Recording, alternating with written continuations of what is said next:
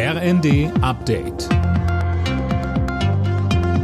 Stündlich neu. Auf den Punkt informiert. Ich bin Gisa Weber. Guten Abend. Deutschlands Fußballkaiser Franz Beckenbauer ist tot. Er starb gestern im Alter von 78 Jahren, das hat der DFB mitgeteilt. Beckenbauer hatte sich aus gesundheitlichen Gründen schon vor längerer Zeit aus der Öffentlichkeit zurückgezogen.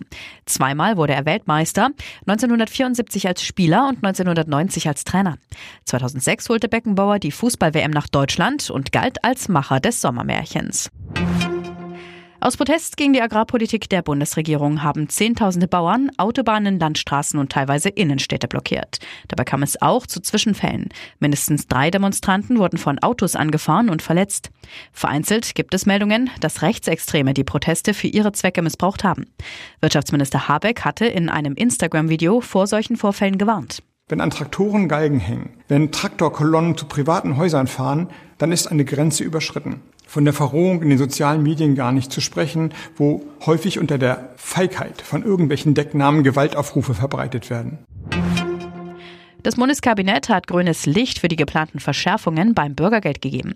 Wer absolut keinen Job annehmen will, dem soll das Bürgergeld künftig für maximal zwei Monate komplett gestrichen werden.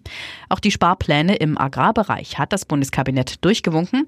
Dazu gehören die Subventionskürzungen beim Agrardiesel, gegen die die Landwirte heute protestieren. Die Maßnahmen sind Teil des Haushalts für dieses Jahr. Noch diesen Monat soll der Bundestag darüber abstimmen.